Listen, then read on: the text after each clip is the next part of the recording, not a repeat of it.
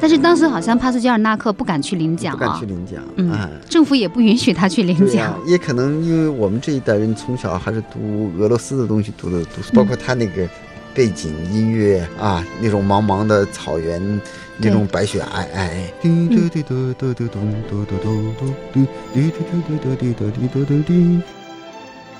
其实帕斯吉尔纳克的这部小说最早也是禁书哈，当然现在早就已经解禁了啊。对，在改革开放以后，人民文对学出版社出版。那你觉得就是说他当时这个书之所以被禁，最主要原因是什么？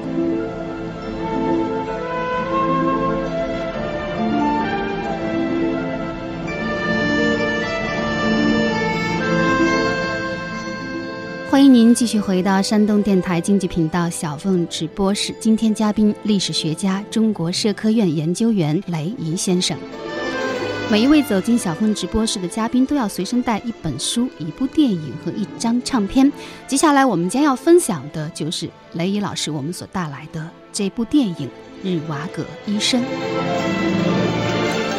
鲍里斯·帕斯捷尔纳克是一位俄罗斯诗人。一九五五年，帕斯捷尔纳克写成了著名长篇小说《日瓦戈医生》。这部作品为他赢得了一九五八年诺贝尔文学奖，但是由于呃受到当时苏联国内的反对，他谢绝了这项荣誉。日瓦戈医生是一个同情革命的知识分子，他不是那种力挽狂澜、主宰历史的伟大人物，而常常是软弱、渺小、无能为力的。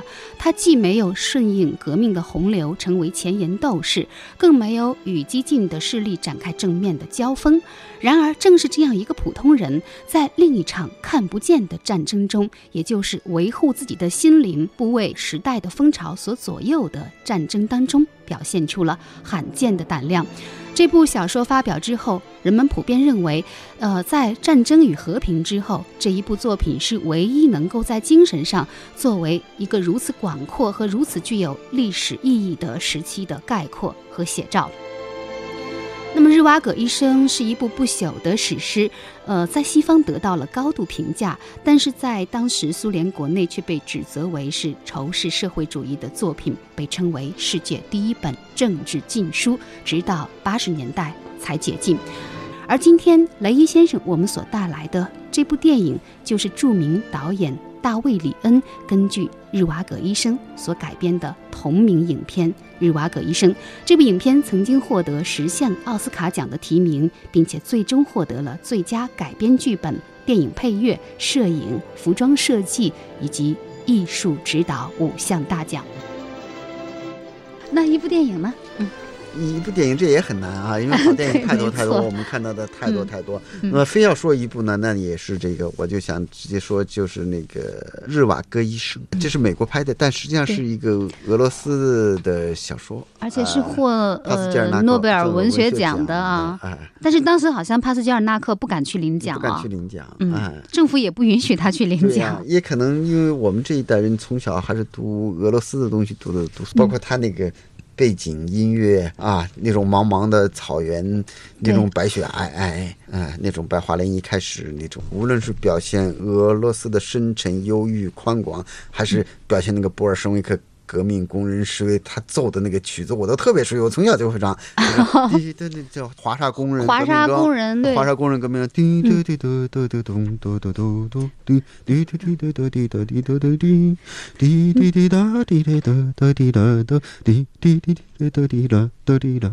对，咚咚咚咚咚，滴滴滴咚咚，滴滴滴咚咚滴滴滴滴滴滴滴滴滴滴咚滴滴咚咚滴啦咚，滴滴滴滴滴滴滴啦哒滴啦。估计现在的孩子呀哎都不会，都不知道这我一看这，你像，这是我很小就会，这几十年我也没唱过，但是一一想起那个电影，一上这华沙工人革命，马上我就能哼出那个曲调，应该还是比较准，我觉得。没错，很准。因为我不久前采访一个作曲家，刚刚在节目里放了这段音乐。啊是吗？对，没错。呃，这大这个是为什么会放？是因为呃，那个嘉宾谈到肖斯塔科维奇的哦交响曲，对然后那个交响曲里面，其中就。拼贴了这么一节对对所以我在节目里刚刚放给过大家可以哎证明，所以我们的听众朋友可以证明，这个雷毅老师调儿唱的非常的准。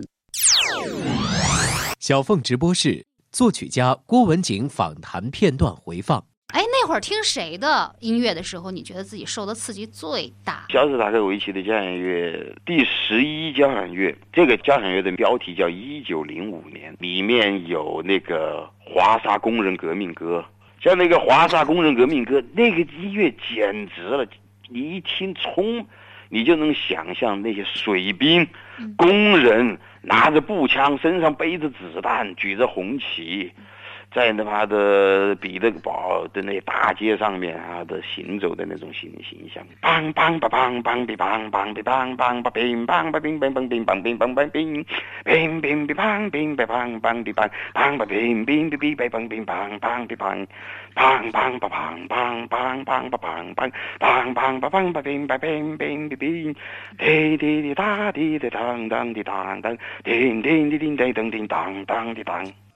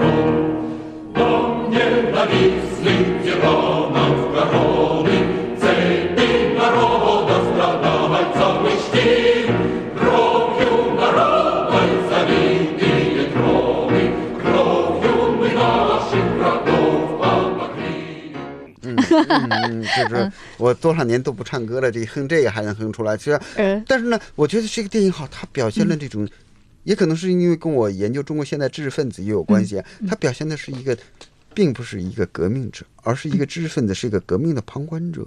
对，他在革命中的命运，对一种像一个狂风中的那种历史大潮中的一个扁舟，随风飘荡，或者是一个狂风中的一个柳絮在那里飘荡。但是它有它的独立性，它有它的个性，啊、又不完全是随波逐流，所以它表现那种忧郁、那种苍凉，啊、表现那种知识分子的那种忧郁和那种独立性，和对那种比较激进行为的那种又不可以理解，但又不是坚决反对，又感到很难理解的那种东西。很矛盾、很复杂的那种心理，那种嗯心理，它表现的很到位，我觉得很难把握。其实帕斯吉尔纳克的这部小说最早也是禁书哈，当然现在早就已经解禁了啊。对，在改革开放以后，我们中国早就已经翻译了，对对。译出版，人民文出版社出版。那你觉得，就是说他当时这个书之所以被禁，最主要原因是什么？它是里面涉及了，比如说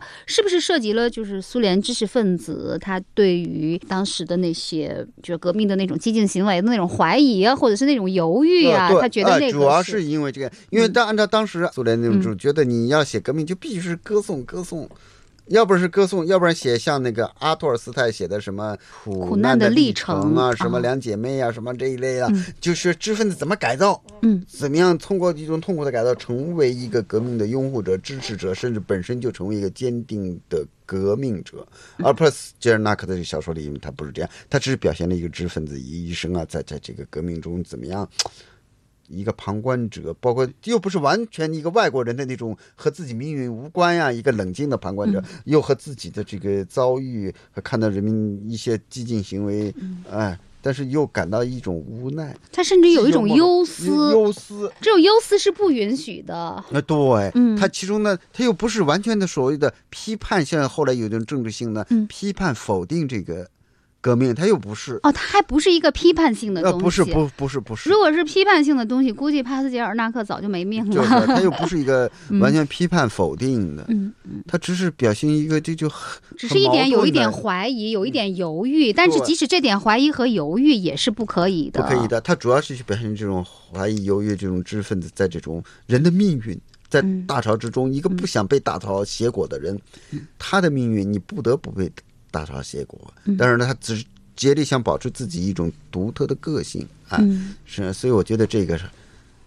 他表现的很准确，就是用一种艺术形式，尤其他渲染的，就就你看电影啊，电影一开始是那个送葬的队伍在白雪中啊，什么电视，我记得啊、包括那种我刚才讲的那些音乐啊，都是好像白桦林啊，就是我们从小读那个苏联小说、俄罗斯小说经常看到的，对表现的好，所以对，好像这个恐怕对我们这一代人有更多的感染力，对更年轻人恐怕这种小说包括电影恐怕 可能都比较陌生 比较陌生，了啊没。有什么更多的一种嗯共鸣或者是一种感染，看了之后也觉得很忧郁，很那个，恐怕不会。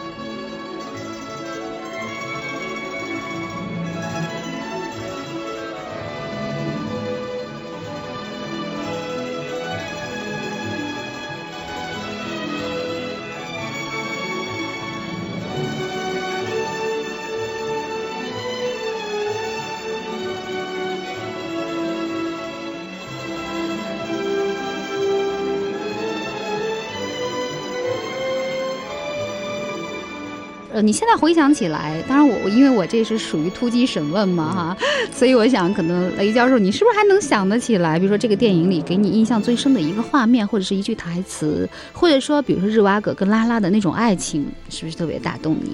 嗯我觉得我说不出来一个具体的场景，出来我觉得就是整个那个电影的调子，那个基调。俄罗斯的那种苍凉，而且那种特别宽广宽广啊，嗯那种那种基调，它始终是一个，你看话不是很多，嗯，对吧？包括我记得还是在那个，他就是在一个找到一个什么房间，在那里大冬天的找到几一一一一点这个土豆，找点土豆，后来就是冰天雪地，突然有嚎，他一看有灯光，就直接发现是狼啊，狼嚎啊这些地方。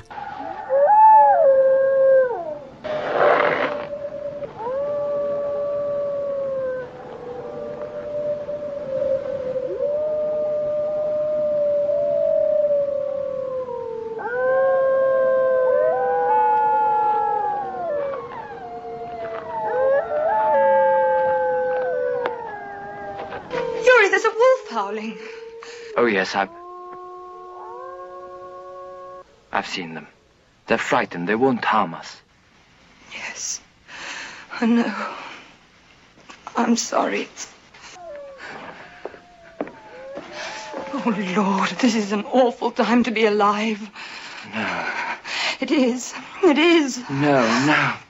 哎，那雷教授，您是不是 有点俄罗斯情节呢？或者说，俄罗斯情节是不是你们这一代知识分子呃共同的一个情节呢？呃，是我们这一代的，但是不是我们上一代我说的那一项，他们是受英美的那个影响哦。您指的上一代父辈的是父辈的父辈那一代啊？比如说，要我父亲他那时候一唱歌，主要就是什么老人和呀什么的吧。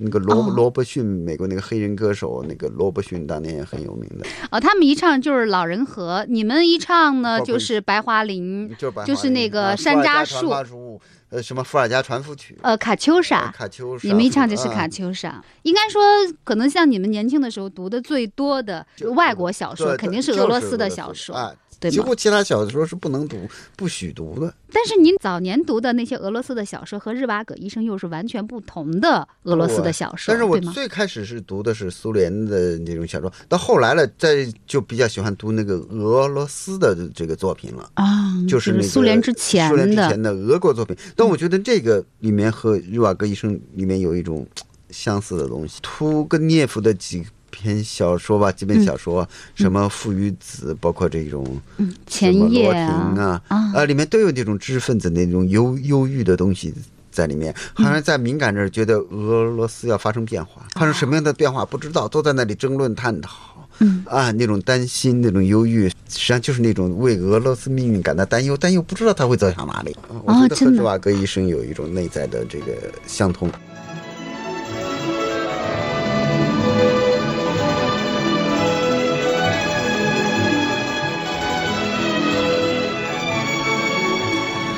这就是雷伊老师我们所带来的一部电影《日瓦戈医生》当中的主题曲。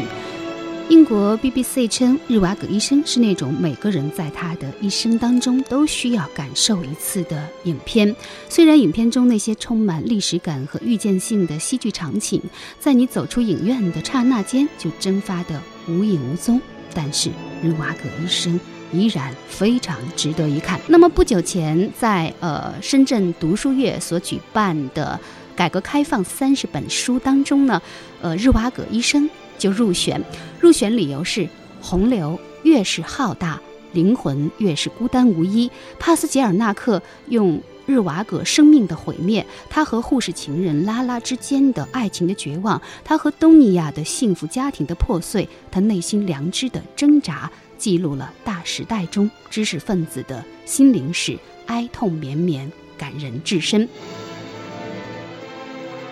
那么，雷伊老师为我们所带来的又是一张怎样的唱片呢？